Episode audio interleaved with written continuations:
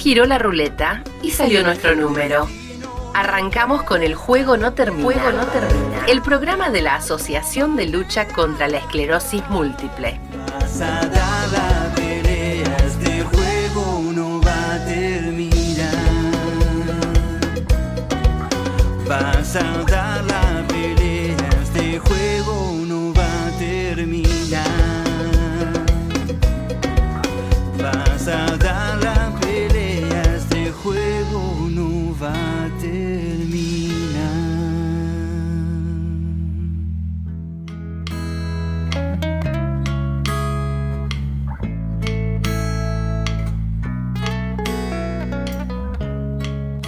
Hola, hola, hola a todos, ¿cómo están? Bienvenidos a una nueva semana, un nuevo programa del juego no termina. Hoy equipo completo, como hace tiempo que, no estábamos todos juntos, así que estoy muy contento por eso. Eh, Les voy a dar la bienvenida a cada uno de mis compañeros. Bienvenida, Georgina Krochik, ¿cómo estás? Muy bien, muy bien, muchísimas gracias, Leo, además del apellido, Leo Dilpipo. Eh, es verdad, tenemos con, grupo completo. Estamos acá, estamos Ah, todos, acá todo el estamos, sí, equipo. sí, así, así Voy que a un saludar- saludo, sí, claro. Voy a saludar primero a Javi Álvarez, Javier Álvarez, que hace mucho que no, que no, que no está con nosotros por, por diferentes temas de salud. ¿Cómo está Javi? Todo bien, todo bien, gracias. Sí, bien. Y empezando la primavera, se vino con todo. Ay, qué lindo, por fin. Es verdad, comenzamos la primavera, me imagino que es uno, uno de tus climas favoritos. Sí, sí. Bueno, bueno, estamos, estamos todos contentos por porque estés, primero porque estés acá con nosotros, y segundo por el comienzo de la primavera, este, este mes eh, tan lindo y, y que sube tanto el ánimo, ¿no? Empezar a ver los colores, empezar a salir un poco más. Así que bueno, ¿no? nos pone de, de buen humor. Voy a saludar a Aldo Mayola. Aldo, ¿cómo estás? También estuvo con algunos problemitas y eh, acá está con nosotros nuevamente. Feliz, feliz de estar con ustedes y feliz, feliz para todos. Bueno, también, también es una alegría eh, escucharte de nuevo, Aldo, y, y verte, verte bien y que, y que estés este ratito compartiendo con nosotros. Y me estoy mejorando, me estoy mejorando, poquito me mejoro. Bueno, les cuento, hoy, hoy tenemos un programón. Primero, eh, o sea, no, no, no los voy a decir en orden, sino voy a decir el contenido del programa. Georgie, tenemos el bloque PNL. ¿Querés adelantarnos algo de qué, de qué vamos a estar hablando hoy? Mm. Hoy vamos a trabajar, eh, vamos a aprender uno de los principios de la programación neurolingüística. Eh, y va a ser para, aprender algo que nos va a servir para muchísimas cosas. Así que una alegría poder compartirlo. Qué bueno, la verdad que es muy bueno, me encanta cuando tenemos estos bloques que, que nos enseñan tanto, ¿no? También vamos a estar hablando con Claudia Klemboski, ella es arquitecta, es especialista, es especialista en arquitectura hospitalaria, en todo lo que es arquitectura de accesibilidad, o sea, para, para algo inclusivo, digamos, para que no tengamos problemas. En, en- mi caso, que estoy en silla de ruedas, la verdad que, que me va a venir muy bien eh, hablar con ella y aprender de ella, porque bueno, hay muchas cosas que a veces no son grandes modificaciones, pero eh, son pequeñas modificaciones que ayudan un montón. Así que bueno, en un ratito vamos a estar eh, teniendo una charla interesante con ella. Y además, como ya hablamos la semana pasada, vamos a estar comentando un poco más sobre los talleres de Alcem, pero vamos a tener algunos testimonios. En este caso vamos a escuchar a la gente que organiza y que lleva adelante estos talleres, que nos van a comentar un poquito de qué se tratan. Ellos también comentan un poco cuándo, cuándo se van a realizar. Así que equipo, tenemos un programa, un programazo. Claro, y estos talleres, aparte, es la segunda edición, porque la primera mitad del año estuvieron, estuvieron funcionando, solo que pararon en septiembre y ahora en octubre arrancan nuevamente. Se tomaron un descanso y- escucharlos. Se tomaron un descanso y arrancan con todo. Así que bueno, es bueno saberlo. La idea es que las personas que no se inscribieron, que no han participado, se pueden inscribir y entiendo que quienes eh, estuvieron, no estuvimos, en mi caso, el, la sola, el solo hecho de ya haber participado durante los primeros meses del año implica que el lugar ya está reservado. Bueno, buenísimo. No hace buenísimo, falta que se bueno, vuelvan a inscribir. Es bueno saberlo. Aldo, si la gente no nos quiere escuchar por la manera tradicional, por la radio, ¿dónde nos pueden sintonizar? Radio Pública del Oeste, Perfecto, Radio Pública del Oeste y el dial es 89.3. 89.3. Eh, no solamente nos pueden escuchar por la radio, como siempre, sino también eh, estamos en la era digital, así que Javi, ¿por dónde nos pueden sintonizar también? Pueden ver, va a sintonizar y ver también por Spotify, Google Podcast, o pone eh, el juego no termina y aparecemos nosotros seguro. Pone al Zen y estamos también como figurita repetida, ¿no? Pero es así, Ponemos al Zen en el buscador y ya, ya eh, está. incluso Es más fácil. Incluso en la página del SEM también están los programas, así que los pueden escuchar desde ahí. Una página renovada, así que vayan a verla, que es muy interesante cómo, cómo están cambiando y cómo fueron cambiando la página del SEM. Eh, también eh, por radio nos olvidamos de mencionar a la radio de Concepción del Uruguay, donde también salimos. Así que por ahí también nos pueden sintonizar. Así que bueno, hay un montón de, de lados donde pueden, pueden escuchar el programa. Así que los invitamos a hacerlo y nos pone muy contentos que siempre estén ahí del otro lado, eh, mandándonos mensajes, escuchándonos. Y bueno, estamos muy contentos de, de compartir este ratito con ustedes. Eh, tenemos que hacer una pausa y ya damos comienzo al programa. En el segundo bloque empezamos con todo el contenido. No se vayan, quédense ahí que ya volvemos.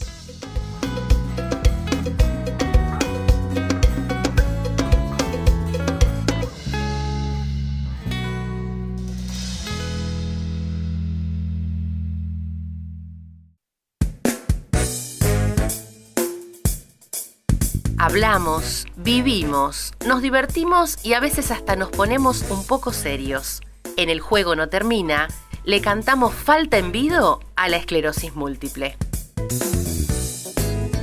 Bueno, comenzamos un nuevo bloque del Juego No Termina, el programa de la Asociación Alcem, Asociación de Lucha contra la Esclerosis Múltiple. Georgie, vamos a tener eh, una charla muy interesante. ¿Querés comentarnos un poco? Claro, va a ser un gustazo. Vamos a poder conversar con Claudia. Claudia es arquitecta, es eh, Claudia Clembos, su apellido.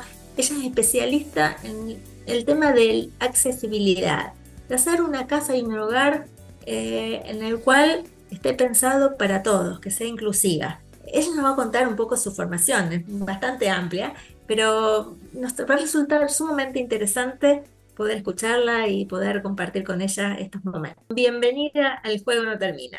Contanos, Bueno. ¿qué te trae por aquí, digamos? Primero es un honor la invitación y estar aquí con ustedes. eh, realmente es un gusto. Eh, creo que lo más interesante para, para este espacio y para cualquier espacio es hablar de lo que son las barreras arquitectónicas y la búsqueda en que no existan, porque las barreras arquitectónicas eh, son las que nos producen impedimentos y dificultades en los espacios construidos y empieza a haber eh, no accesibilidad a las personas, a cualquier persona, porque a mí me, me gusta hablar no de personas que tienen dificultad, me gusta hablar de cualquiera, ¿por qué? Porque a veces eh, nos podemos caer y quebrarnos, entonces ya tenemos eh, una dificultad, las mamás que llevan o los papás los carritos de los bebés y estamos hablando de que es nos genera una dificultad que haya escaleras, que haya desniveles, eh, no nos da seguridad. Entonces a mí me gusta hablar de una arquitectura inclusiva para todos, para todos, porque que no, que no tengamos todas estas cosas en cuenta nos dificulta en la vida diaria a las familias. Claro. Ni que hablar a las personas que tienen problemas de movilidad o que tienen una comunicación reducida. Digamos. Ahí se claro. potencia. Como, como vos decís, a veces tenemos por ahí eh, alguna, algún impedimento transitorio, porque puede ser por, por alguna lastimadura o porque me quebré una pierna, o mismo eh, por, por haber tenido un hijo, que tenés el changuito del bebé y, y no podés, eh, no tenés el movimiento o los espacios no te dan para moverte como, como deberías. Entonces, qué importante eh, diseñar eh, algo o- o pensando en todo eso, ¿no?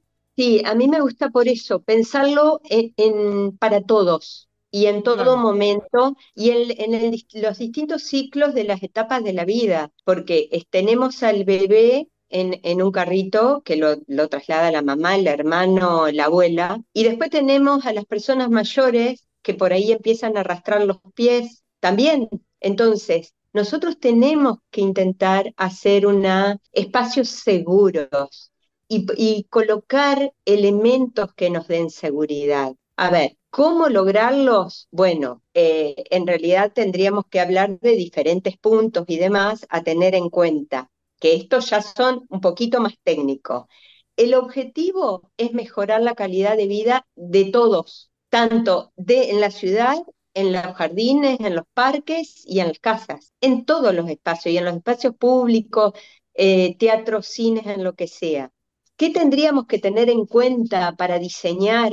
Entonces, técnicamente tendríamos que hablar, por ejemplo, los pisos no deberían ser resbaladizos, no deberíamos tener elementos sueltos, porque cualquiera se los lleva por delante y se cae, y ahí no importa la edad. Es decir, nos tropezamos con una alfombra y nos caemos, cualquiera. Eh, escaleras, si tiene que haber escaleras, que tengamos pasamanos seguros y adecuados para que tengamos elementos de seguridad para agarrarnos. Y si podemos salvar el desnivel con rampas, mucho mejor, por supuesto.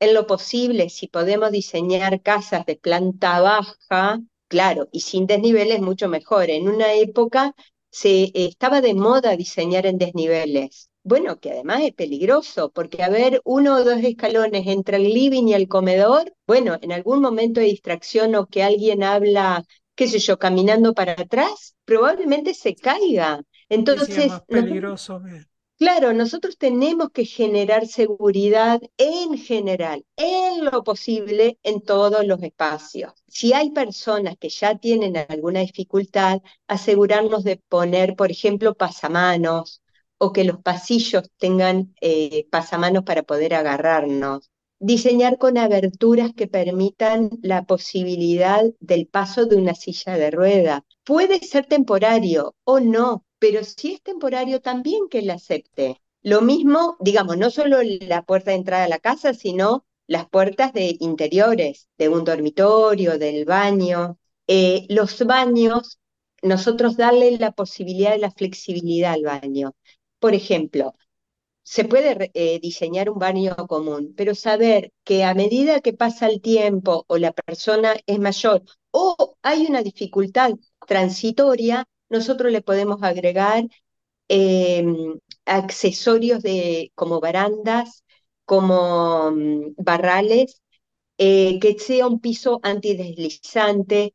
En lo posible a mí me gusta que si hay una casa que tiene varios baños, al menos uno asegurar que no tenga bañera, porque uno entra a nivel que a su vez ese receptáculo sea antideslizante, que le podamos poner alguna silla para poder sentarnos, que tenga duchador para bañarnos si necesitamos eh, de sentado, que sea mucho más cómodo. Inclusive en el baño, si nosotros podemos colocar eh, un timbre que podamos frente a una dificultad o a un problema llamar a una persona desde el baño, que son el, por supuesto que hoy la tecnología nos está ayudando mucho, porque nosotros podemos entrar con el celular al baño y, eh, digamos, hasta hace de timbre, pero si nosotros podemos, en lo posible, colocar elementos que ya sean fijos de seguridad, es mucho mejor. Tener una luz eh, de, tipo de vigilia para que uno no se lleve por delante si a la noche se levanta y demás. todos esos son elementos de seguridad que pueden estar desde un principio en la casa. No necesita que haya una persona con alguna dificultad. Claro. Por eso crea y diseña espacios seguros. A veces es difícil, ¿no? Para alguien que por ahí no lo vive, eh, pensar en eso. Yo, por ejemplo, eh, lo veo ahora en mi hermano que tiene la posibilidad de, de remodelar una casa y él, porque yo estoy en silla de rueda, está haciendo las puertas anchas, pero si no hubiese tenido por ahí eh, eh, de referencia a mí, que estoy en una silla de rueda y eso, por ahí no se le hubiera ocurrido.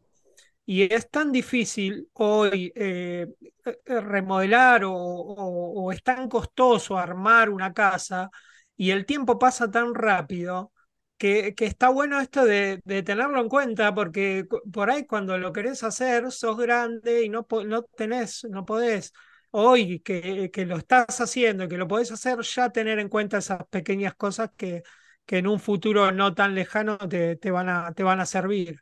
Mira, lo que vos decís es, es así tal cual, y en realidad el futuro lejano es un, un, un futuro exactamente en este momento. Una amiga se construyó una casa, digamos, yo no soy de Buenos Aires, ella la construyó en Buenos Aires, eh, una casa preciosa, preciosa, preciosa. Ella se muda, a los dos meses empieza la pandemia y lleva a vivir a sus padres a la casa para que eh, no estén solos. Eh, los dormitorios estaban arriba, no tenía dormitorio abajo, no tenía baños en la planta baja, eh, tuvo que hacer una adaptación, una silla que suba por la escalera, que la escalera le quedó de 50 centímetros y lo demás, o sea, haciendo una casa de cero, si, si uno lo puede prever, porque el futuro lejano es exactamente el día siguiente. Claro. Entonces, eh, a mí me gusta pensarlo desde el principio. Yo he tenido que diseñar casas para personas de, a ver, de 20, de 25 años, de 30 años, y ya la pienso con esta posibilidad. A ver, no digo que siempre uno pueda eliminar todas las barreras, pero si podemos eliminar muchas es mucho mejor. La, la idea, por lo menos para mí, tiene que ver con eh, el futuro es, es hoy, eh, es mañana, porque, porque en realidad em, la casa tiene que ser flexible, tiene que poder aceptar a, un cochecito de un bebé, tiene que aceptar a que puede haber gente joven y traigan a vivir por temporalmente a los padres, pueden ir los abuelos a visitar y tiene que adaptarse a, toda la, digamos, el ciclo de la vida. Eh, en forma simple, si nosotros tenemos la capacidad, digamos, de diseñar, de que, no, que nos hacen participar de un diseño, tendríamos que intentar que no haya barreras arquitectónicas o que sean todo lo más accesible posible. No digo que se logre en un 100%, pero intentarlo, intentarlo. Entonces, por ejemplo, podríamos pensar en que la vivienda tenga, eh, incluso en el interior y en el exterior, una iluminación de seguridad que que uno no quede deslumbrado, porque también eso también genera accidentes. O sea, yo estoy hablando de arquitectura segura. Entonces, pensar en reflejos de, de iluminación de ventanas y demás que uno lo pueda controlar fácilmente con la cortina. Entonces, tenemos recursos simples y saber que están a disposición o asesorarnos con alguien, pero hacerlos cuando hay dificultad, por ejemplo, visual, es muy interesante también hacer un contraste entre piso y muro para que la persona muy fácilmente tenga orientación. Entonces, inclusive, hasta si podemos eh, pintar de otro color los marcos de las aberturas, porque a veces no es una dificultad, eh, digamos, está disminuido en la vista, aunque no sea ciego, entonces le podemos dar elementos de seguridad con recursos simples. Y eso es parte de nuestro trabajo, de nuestra profesión. No lo tiene que saber el dueño de casa, solo tiene que estar bien asesorado, digamos, o con un profesional responsable. Entonces yo, a mí me gusta hablar de eh, una arquitectura segura. y abarca todo esto, todos estos elementos. Eh, si hablamos de mobiliario, pensar en que quizás un mobiliario bajo, primero me lo puedo llevar por delante y me genere algún accidente. Segundo, sentarme en un sillón muy bajo para levantarme es un esfuerzo enorme. Entonces, pensar en las alturas. A ver, ¿puedo tener un sillón que ya exista en la casa? Bueno, le agrego suplementos. O sea, no estamos hablando de grandes costos. Si lo tengo que comprar de cero, bueno, lo pienso. Pero si no puedo adaptar lo que tengo. Lo mismo la cama, eh, las mesas de luz. Con una, pequeña inversión se, puede hacer grandes cambios, como esto que decías de los colores, ¿no? que nos lleva a una gran inversión. Quizás es saber elegir la pintura que contraste como para que, como para que se diferencie bien o los marcos de la puerta. Exacto, exacto. También pensar en ambientes iluminados y ventilados naturalmente, porque, es decir, los diferentes espacios y la arquitectura genera también eh, bienestar o no, porque, digamos, afecta emocionalmente. Estar en ambientes oscuros va a generar posiblemente, eh, si uno está en un estado de más angustia o más tristeza, la va a acentuar. Si uno está en lugares iluminados, ventilados naturalmente, aparece una energía extra, que yo creo que hay que contar con eso. Aunque parezcan elementos simples, son importantes a la hora del bienestar. O por lo menos yo siempre lo he visto de esa forma. Estamos hablando, no estamos hablando de elementos que eh, uno esté haciendo grandes inversiones, para nada. Estamos hablando de que al momento de diseñarlos o de, o de generar un cambio en una vivienda existente, tener en cuenta estos elementos. Son simples. Justo nosotros también al inicio del programa hablábamos que se relaciona un poco el tema de cómo nos predispone distinto la llegada de la primavera. Y bueno, lo, relaciono con esto que decís de, que entre claridad, de que te entre luz, eh, te, cambia totalmente el día, el ánimo. Sí, eh, yo considero que los espacios, es decir, si nosotros ahora nos ponemos a pensar en que estamos en un lugar, eh, digamos, adentro, adentro de un cubículo, de un sótano, en el que no hay luz natural, en el que no hay contacto con el exterior, que quizás hasta no percibimos la diferencia entre el día y la noche, no hay duda de que eso nos afecta eh, para mal, obviamente. Ahora, cuando, estamos en un lugar que podemos ver el verde, que escuchamos eh, a los pájaros en el exterior que anuncian el día, que vemos el sol, que vemos los árboles, que vemos flores. Emocionalmente todo eso eh, colabora con que uno se sienta mejor. Y además, para mí es importante que si uno tiene la posibilidad de esos espacios en la casa, colocar elementos para que eh, se usen. Por ejemplo, nadie va a ir al patio si y quedarse en el patio si no hay sillones, reposeras, sillas para quedarse. Es decir, si no yo paso y vuelvo.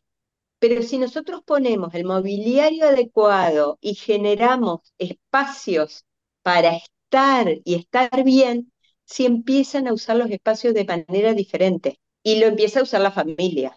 Entonces, cuando uno tiene una parrilla afuera, bueno, tiene la parrilla, pero tiene que llevar y entrarla. Bueno, si tiene una barra al lado de la parrilla, probablemente ya se empiece a codar al lado de la parrilla y empiezan con la picadita y después al lado y se generan ambientes amistosos. Y ahí son lugares de encuentros, lugares amables, que dan bienestar, dan encuentro entre diferentes vínculos, y todo eso para mí da calidad de vida. Eh, va, yo digo para mí, pero bueno, son, es de libro, en realidad para todos. Sí, sí, en realidad es, es en general. Javi, ¿querías hacer alguna pregunta? Sí, le voy a preguntar a Claudia. Me parece interesante lo que dice y si ha visto que hoy un arquitecto como que se fija más en la accesibilidad. Antes no, antes se veía como que querían mostrar un edificio o algún casa, algo bien decorado. Hoy, capaz que quitaron la decoración tanto del lado y pusieron más la accesibilidad o no. Por ahí le explico mal, pero No, no, yo creo que, que es parte, digamos, e- es de un conjunto, porque nosotros lo que tenemos que lograr es, son ambientes que sean estéticamente agradables, que, que generen bienestar y nos den seguridad. ¿Se puede lograr? Sí, se puede lograr. Hay que elegir adecuadamente, no importa, ya sea texturas, colores, mobiliarios, diseño. Por ejemplo, nosotros podemos poner una hermosa mesa. Bien, ahora, puede quedar re bonita. Si además de eso, en vez de hacer una mesa que tenga, que tenga puntas eh, de encuentro, la hacemos con los encuentros más curvos, a nosotros estéticamente logramos lo mismo y además nos da seguridad. Entonces, eh, es la búsqueda de, del conjunto, que sea completo, que estéticamente sea eh, agradable, que sea lindo, que nos dé ganas de estar y además nos dé seguridad. ¿Se puede? Sí, es diseño. Digamos, Claro. todo tiene diseño. Aldo, eh, tenías una pregunta. Sí, digo que habría que a la gente, porque tengo la suerte de viajar mucho en nuestro país, en nuestra provincia, fui a comer un lado y el baño estaba arriba y es la escalera. Claro, como que la infraestructura en nuestro país, como que todavía le falta mucho, eso es lo que dice Aldo, ¿no? Y que, hay, y que, y que hay que conten- con- tenemos que concientizar a la gente, que es lo que estamos queriendo hacer con la presencia de Claudia hoy en el programa. Claro, yo creo que cada vez hay, digamos, hay, hay más educación, más intención, inclusive los códigos urbanos están ayudando. Por ejemplo, si uno hoy diseña un edificio, el ingreso al edificio obligatoriamente tiene que estar salvado el desnivel entre la Ah. vereda, el ingreso al edificio con una rampa. O está a nivel, o si tiene, si tiene escalera, tiene que haber una rampa o una plataforma eh, eléctrica que suba a las personas hasta el nivel de la planta baja del edificio. Claro, Entonces, yo creo que hay más conciencia eh, y hay, lo están incluyendo los códigos municipales. Eso es muy bueno. hay más conciencia y hay más leyes que, que, que las hacen, que, que, que obligan a, a hacer, como esto que decías de los edificios, por lo menos en construcciones nuevas, eh, ya hacerlos con rampa. Eso estamos hablando de cuestiones públicas, ¿no? Sí, Todo lo, lo otro nosotros hablamos de viviendas privadas. La claro, vivienda privada tiene más que ver con un profesional propiamente dicho, que esté, digamos, atento a, es- a estas cuestiones. Puede estarlo como no. Eh, la idea es que cada vez eh, haya más profesionales atentos a esto. seguro. Y bueno, para, para eso, para eso es también eh, el mensaje, tu, tu mensaje, Claudia, y, y lo que nosotros queremos difundir en, en este programa. Eh, Georgie, Solamente agradecerte, Claudia, por ayudarnos a concientizar a las personas y un gusto tenerte en nuestro programa y confío que volvamos a tenerte como invitada porque hay mucho más que nos tenés para contar. Bueno, yo les agradezco a ustedes, la verdad, un placer. Eh, por supuesto que colaborar y con, con cada uno a mí, digamos, me, me, honra y, y me es, me es bueno para mi vida poder a- colaborar con el bienestar de, de las personas. Así que es uno, es mi misión. bueno, Claudia, la verdad fue muy lindo conocerte, eh, nos pone muy feliz que haya gente como vos y bueno, que hayas compartido un ratito con nosotros en el juego no termina. te agradecemos y te invitamos eh, a algún futuro programa para que charles con nosotros. Bueno, será un placer. Muchas gracias. Por favor. Bueno, de esta manera cerramos el bloque, una charla interesantísima con Claudia. Eh, no se muevan, que ya volvemos con más, el juego no termina.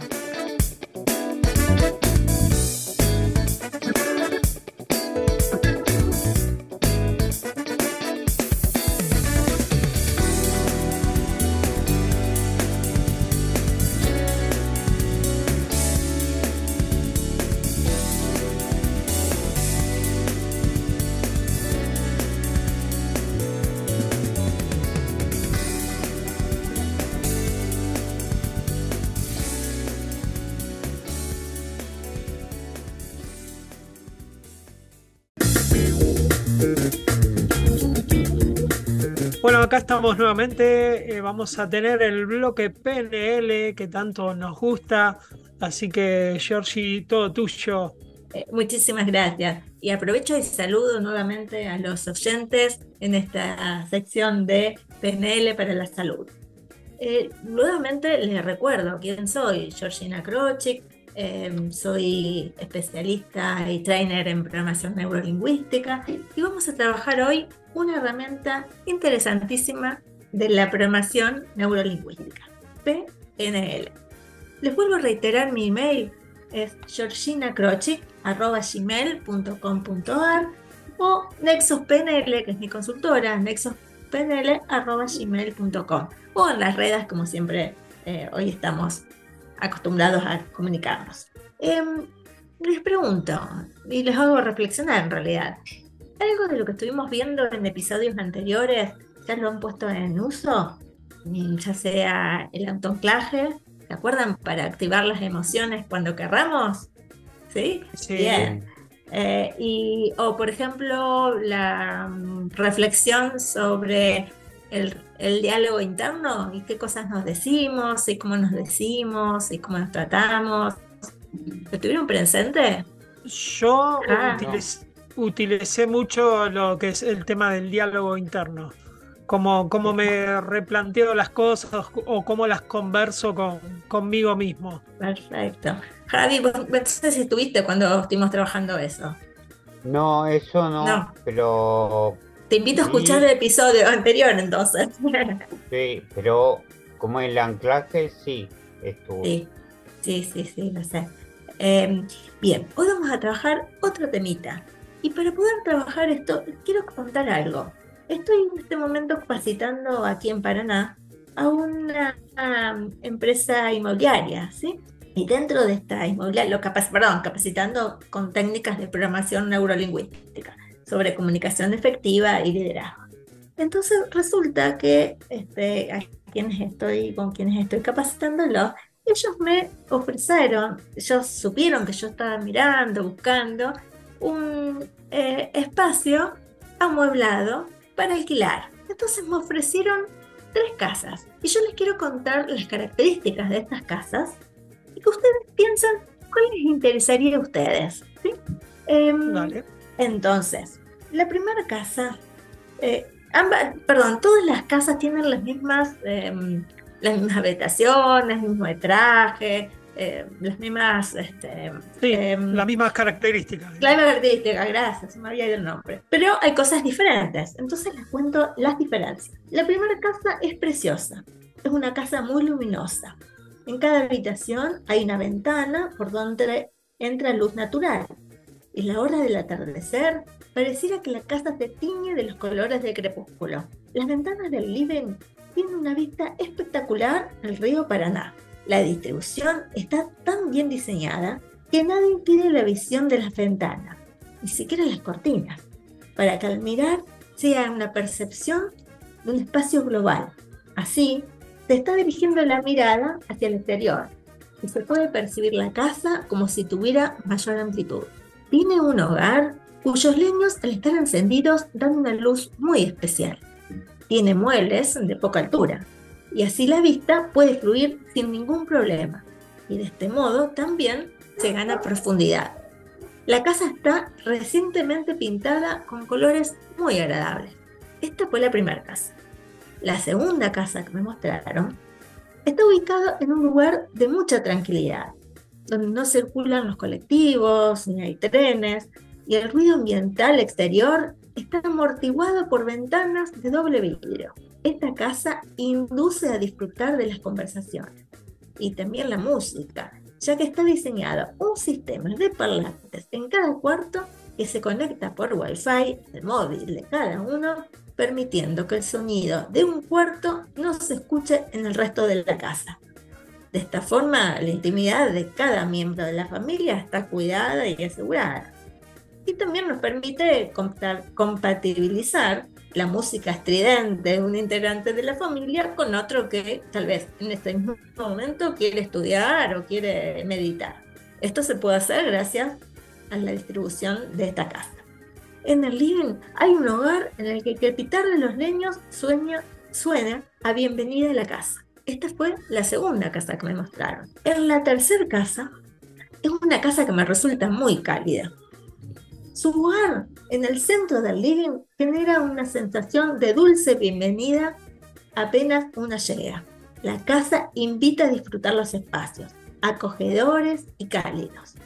La cocina tiene una importancia especial, donde los aromas y los sabores se vivirán intensamente. Tienen una isla en el medio eh, que les permite a los diferentes eh, integrantes o a las familias o quienes estén ahí compartir en la cocina distintos momentos, haciendo de la cocina tal vez el corazón de la casa. Entonces les pregunto a ustedes, ¿cuál de estas tres casas les resultó más interesante? Yo estoy entre la primera y la tercera, pero creo que me quedaría con la primera. Bien. Aldo. La primera. La primera. Javier. Sí, sí, la primera está linda. Bien. Bueno, tendríamos que después saber cuál le pasa, qué le pasa a nuestros oyentes, pero como, como ahora no nos conectan directamente, vamos a esperar que ellos piensen si le interesa la primera, la segunda o la tercera. ¿Y qué tiene que ver esto con PNL? Mm, antes de empezar a explicarles yo, ¿reconocieron algo ustedes? No. relacionarlo con PNL, mm, por ahí el tema de, la tranquilidad. Claro. No, no no saben porque todavía no conocen esto que vamos a aprender ahora. Em, en este relato, lo que nos está mostrando, lo que nos va a mostrar, es algo que llamamos sistemas representacionales. Es decir, cómo cada una de las personas nos representamos la realidad que compartimos. En la PNL explicamos que cada uno de nosotros, que somos maravillosamente diferentes, percibimos la realidad, que en PNL hablamos de el territorio, de una manera diferente. Y esa diferencia lo hace porque cada uno de nosotros tenemos diferentes filtros a la hora de percibir la realidad. Uno de esos filtros son los sistemas representativos o sistemas representacionales. Es decir, nosotros vamos a captar la realidad a través de nuestros cinco sentidos, por lo que vemos, por lo que oímos, por lo que gustamos, por lo que tocamos y por lo que escuchamos, ¿verdad? Son nuestros cinco sentidos.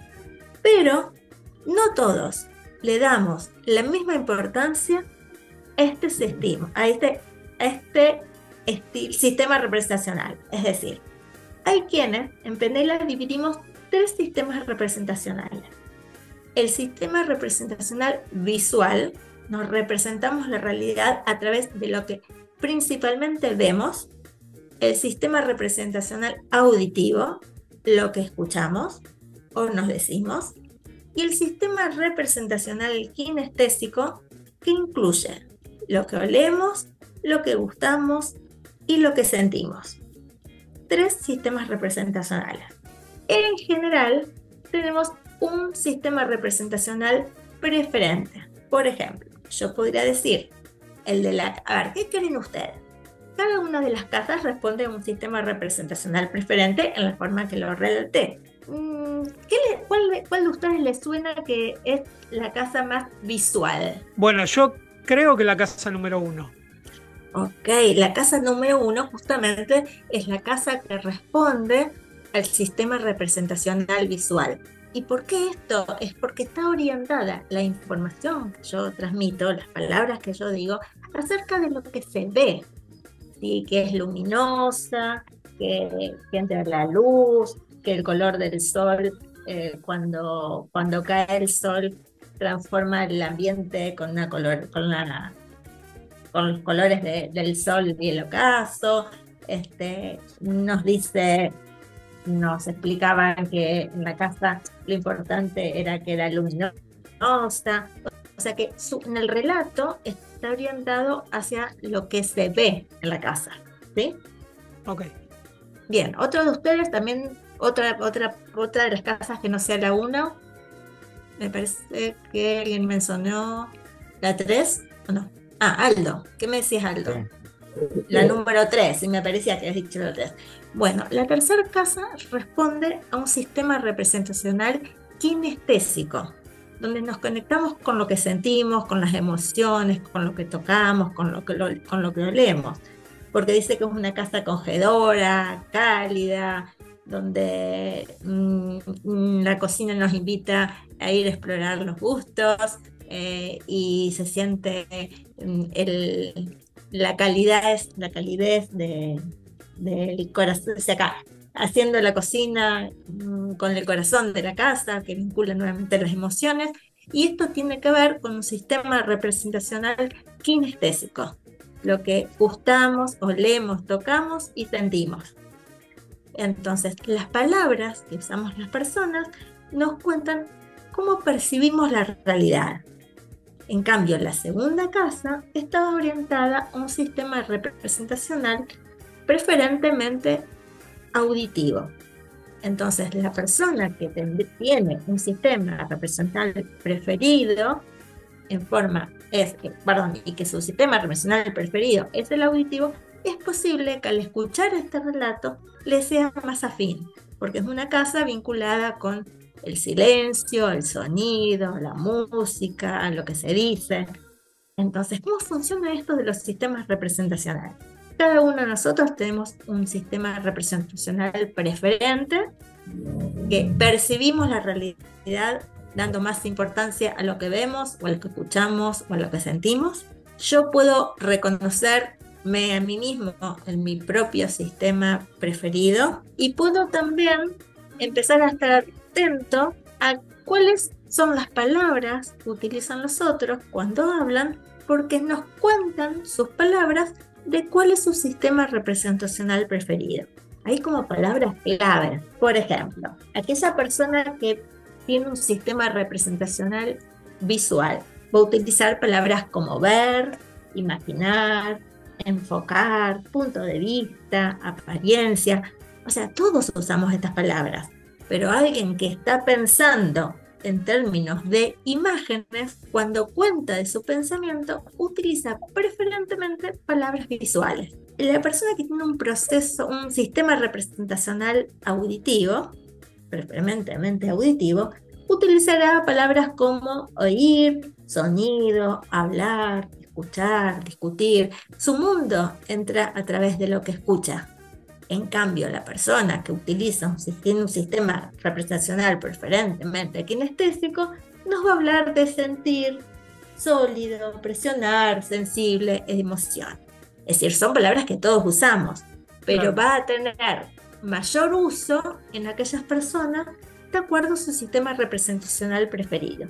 Porque piensa de esa manera. El visual piensa en imágenes, la persona preferentemente auditivo piensa en palabras y la persona preferentemente kinestésica se conecta con su emoción y después viene el pensamiento. Y cada uno de estos sistemas tiene infinidad de elementos diferentes que seguramente a medida que pasemos las diferentes eh, programas vamos a ir incluyendo. ¿Y de qué les sirve esto a ustedes ahora? Ok. Primero saber que somos todos maravillosamente diferentes y que cada uno utiliza un sistema representacional preferente diferente. Que en la medida en que reconozco el mío, puedo también reconocer el del otro y que cuando hablo con el otro, si reconozco su sistema representacional, por ejemplo, utiliza muchas palabras que tienen que ver con lo visual, ver, imagen, color, enfocar, yo puedo contestarle con palabras, palabras también visuales y él va a sentirse en sintonía conmigo. Y la comunicación va a ser más, más efectiva. Tiene que ver con, con que yo desarrolle la habilidad de escuchar y de reconocer en mí. Y queremos saber qué, qué casa elegiste, Georgie. Eh, elegí traerles las tres, las tres opciones para que ustedes eh, la piensen. Eh, creo, creo que la casa es la misma, solo que está contada porque claro, de diferentes maneras. De diferentes maneras, porque todas tienen ventanas, tienen un, un, hogar, seguramente tienen cocina, pero está contado de una diferente manera. Claro. De una forma diferente. Según el, según el sistema que te según represente. El, exacto. Según el sistema de representación, es decir, cómo represento en mi cabeza aquella, la realidad que todos compartimos. Excelente. Este, el, los sistemas representacionales son uno de los filtros, es decir, que vamos vamos a ir construyendo cada uno de nosotros, lo que en PNL hablamos y otras disciplinas. Hablan del mapa, que, o nuestro modelo mental, que es maravillosamente diferente unos de otros, y uno de los filtros potentes es los sistemas representacionales, que recién estamos viendo así, un, un, poquitito para husmear de qué se trata esto. Perfecto, bueno, nuestros oyentes si tienen ganas que nos cuenten con qué sistemas se sintieron representados nos pueden mandar un mensaje a, la página del SEM y, y, nos, va a llegar, así, así los hacemos participar un poco. Totalmente, y también les doy nuevamente mi email si, quieren escribir, es georginacrochic.gmail.com.ar Perfecto, también nos pueden comentar ahí, de esta manera vamos a cerrar el bloque PNL todas las semanas aprendiendo un poquito más, así que estamos contentos por eso. Quédense ahí con nosotros que ya volvemos con más El juego no termina.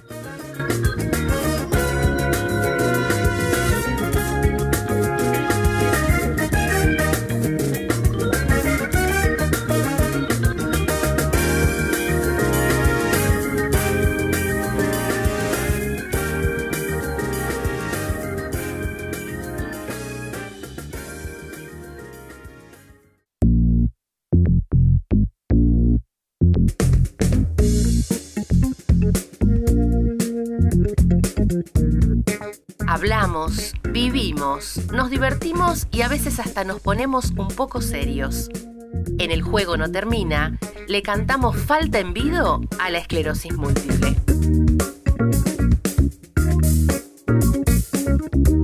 Bueno, el último bloque del juego no termina.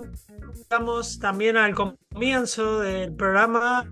Eh, recuerden que comienzan nuevamente los test de Alcem. Eh, son súper completitos, hay para todos los gustos y todas las necesidades. Eh, el taller que da Juan, el licenciado Juan García, va a estar, es de apoyo emocional y va a estar los lunes a las 11 de la mañana. ahora lo vamos a escuchar a él comentándonos un poco más sobre, sobre el detalle de este taller. Así que lo escuchamos. Hola, mi nombre es Juan, soy psicólogo y coordino el espacio de apoyo emocional en Alcem. En esta ocasión quería invitarlos a quienes quieran participar de este espacio, a que puedan sumarse. Y es un espacio que básicamente trata de que se pueda compartir diferentes experiencias, sensaciones, emociones que surgen a partir del tránsito por el diagnóstico, con un grupo de personas que o han pasado o están pasando o eventualmente van a pasar por situaciones similares. La idea es que cada participante pueda realizar su propio recorrido a partir de ofrecer a otros sus experiencias, la posibilidad de problematizar sobre diferentes inquietudes y también recoger algunas experiencias de otros. Es un espacio ameno al que invito cálidamente a que puedan animarse a participar. Un saludo para todos. Ahí estuvimos compartiendo lo que nos contaba el licenciado Juan García sobre el taller y ahora vamos a compartir con la licenciada Antonella Piccioli sobre su taller de estimulación cognitiva. Este taller eh, funciona los días miércoles a las 14.30, también por Zoom. Y ahora sí escuchamos el testimonio de Antonella. Hola, soy Antonella Carbone Piccioli, psicopedagoga y licenciada en Educación Especial. Los vengo a invitar al taller de estimulación cognitiva que llevamos adelante los días miércoles a las 14.30 horas. El taller busca estimular las funciones cognitivas conservadas, mantenerlas y mejorarlas, como también ralentizar el deterioro que se produce. Y a su vez, otro modo de estimular el funcionamiento cognitivo es por medio de la producción de lazos sociales entre los participantes. Entonces buscamos que puedan participar, que se sientan parte del taller y de esta manera entender a la salud desde un enfoque biopsicosocial. Los esperamos todos los miércoles a las 14.30 horas.